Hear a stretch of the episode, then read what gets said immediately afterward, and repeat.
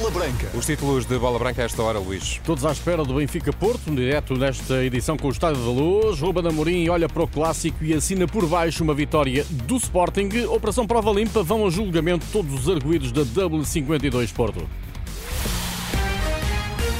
Bola Branca no T3 com Luís Aresta. Olá, Luís, boa tarde. Olá, Renato, boa tarde. Está aí o primeiro grande clássico da época na Primeira Liga. A agitação dos grandes jogos já se sente na luz, onde daqui a duas horas Benfica e Porto estarão frente a frente, separados por um ponto e com mais de 60 mil espectadores nas bancadas. Junto ao estádio do Sport Lisboa Benfica está o repórter Rui Viegas. Boa tarde.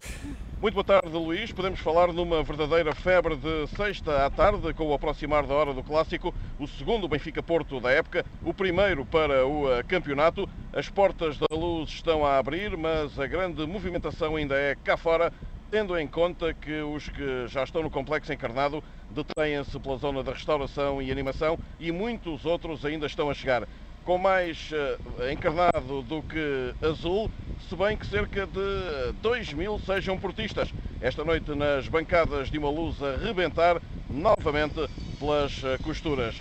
As equipas são esperadas por volta das 18h45. O Benfica a partir do Seixal, o Porto a partir de um hotel no centro da cidade e que há muito é seu quartel-general nas deslocações a Lisboa. Às 7 os 11 na Renascença, às 20h15 o relato. Então até já. Até já, Rui Viegas na luz. No Benfica, Roger Schmidt tem o plantel quase na máxima força. No Porto há seis ausências por lesão, com destaque para Pep, capitão e titular indiscutível, que não viajou com a equipa para Lisboa.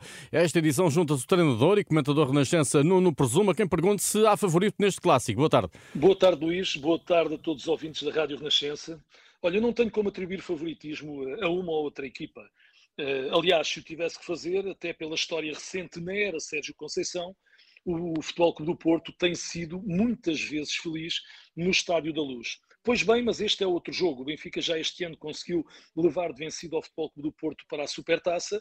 Tentará hoje fazer o mesmo. Tem argumentos do ponto de vista individual que lhe possibilitam pensar que pode vir a ganhar esse jogo, mas do lado oposto está uma equipa que, apesar de não ter tido um futebol envolvente, dinâmico e de grande espetáculo até ao momento, tem uma ambição e um lado volitivo que o faz superar e que faz superar também os seus jogadores. São duas equipas com uma margem de progressão uh, muito grande. Seria muito bom para o espetáculo que hoje uma e outra já tivessem resolvido no decorrer desta semana os pontos menos fortes. Eu recordo que o Benfica, em oito jogos oficiais, e acrescento também aqui o jogo com o Porto e com o Salzburgo, claro, só por três vezes não sofreu golos.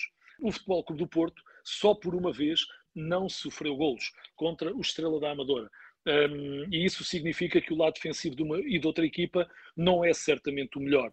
Jogo de grande equilíbrio, como é perspectivado, com as individualidades de um ou de outro lado a poderem marcar a diferença. O árbitro do Benfica Porto é João Pinheiro, vídeo-árbitro Arturo Soares Dias, emissão especial de Bola Branca às 8 menos um quarto, meia hora antes do apito inicial, a equipa da Renascença, Rui Glória, Paulo Pereira, Nuno Presumo, Rui Viegas, Carlos Dias, coordenação de Pedro Azevedo. Pouco preocupado com o resultado do clássico parece Ruben Amorim, que assinaria por baixo, sim, um triunfo do Sporting sobre o Farense. Assim por baixo a vitória do Sporting, porque aconteça o que acontecer durante o fim de semana, nós ganhamos o nosso jogo somos primeiros classificados e isso é o que mais interessa. Depois de um ano onde andamos sempre atrás e a ter aquela sensação de não olhar só para o nosso jogo, olhar para o vizinho e isso causa alguma distração. Diomandi e Guiócaras estão aptos. Ruben Amorim concorda que a chegada do avançado sueco deu profundidade ao futebol leonino e veio ajudar vários jogadores. Paulinho é apenas um dos beneficiários. Eu acho que ajudou não só o Paulinho, mas toda a gente uh, melhorou com o Victor, porque era um jogador com características que nós não tínhamos e tornou a equipa mais perigosa, como estou sempre a dizer, na profundidade, e só esse facto ajuda a que os jogadores tenham mais espaço entre linhas,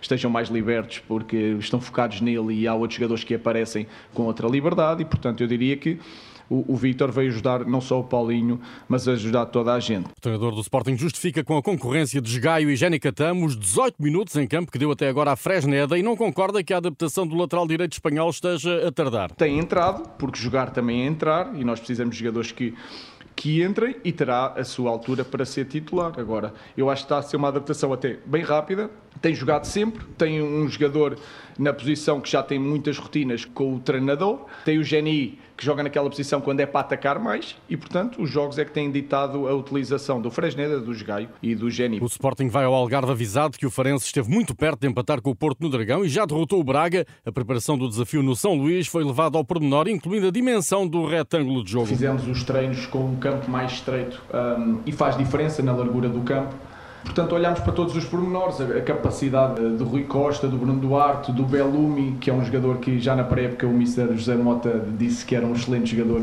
e tinha um plano para ele, e está-se a ver que é um, é um jovem com muito talento.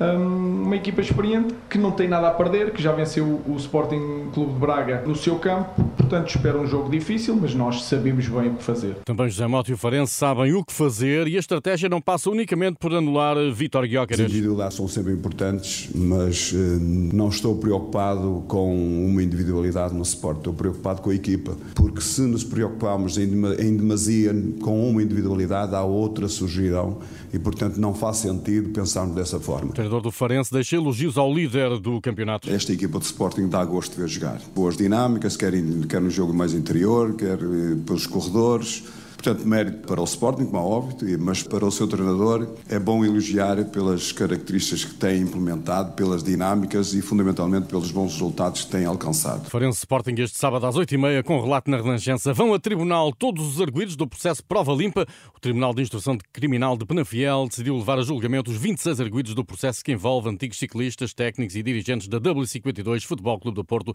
Hoje passam 10 anos sobre o título mundial de estrada conquistado por Rui Costa em Florença, um feito tão grande quanto inesperado, confessa a Renascença o ciclista natural da aguçadora Povo de Varzim. Foi algo que não esperava e foi um, um combinar de, de, esforços de toda uma vida e, no fundo, acaba por ser a, a, vitória mais importante que eu tive na minha carreira. Envolvido uma década sobre o título mundial de estrada e a poucos dias de completar 37 anos de idade, Rui Costa mantém um sonho de mais conquistas alimentado pela etapa que ganhou recentemente na Vuelta. Ter conseguido esta vitória na Volta à Espanha foi sem dúvida muito gratificante, muito importante para mim, sobretudo para eu continuar a pinhado, continuar a, a, lutar pelos meus sonhos e acreditar, porque a idade apenas pode-se dizer que são números, não é? Os 10 anos do título de campeão do mundo de estrada do português Rui Costa, um trabalho do jornalista Eduardo Soares da Silva, também disponível em rr.pt. Está tudo dito desta emissão. Não perca a partir das 19h05, aliás, 19h45, bola branca especial para o relato do Benfica Porto. É tudo, boa tarde.